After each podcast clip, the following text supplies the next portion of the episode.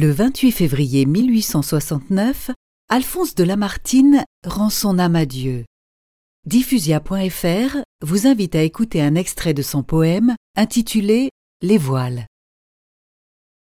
Quand j'étais jeune et fier et que j'ouvrais mes ailes, les ailes de mon âme à tous les vents des mers, les voiles emportaient ma pensée avec elles, et mes rêves flottaient sur tous les flots amers. Je voyais dans ce vague où l'horizon se noie surgir tout verdoyant de pampres et de jasmin, des continents de vie et des îles de joie où la gloire et l'amour m'appelaient de la main. J'enviais chaque nef qui blanchissait l'écume.